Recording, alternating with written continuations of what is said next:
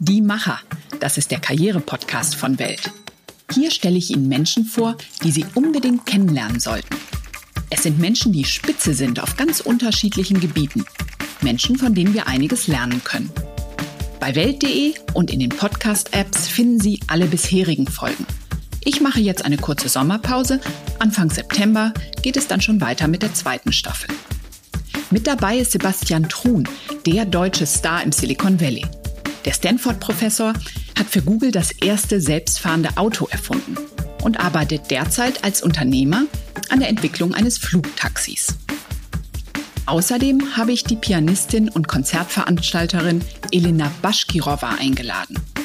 Die Ehefrau von Daniel Barenbäum kennt sich aus mit Erwartungshaltungen, Leistungsdruck und Inspiration.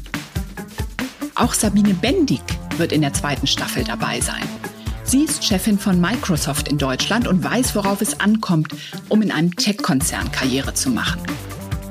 Damit Sie keine Folge verpassen, abonnieren Sie uns doch in den Podcast-Apps. Mein Name ist Inga Michler, ich bin Wirtschaftsreporterin bei Welt und ich freue mich auf Sie und auf meine Gäste.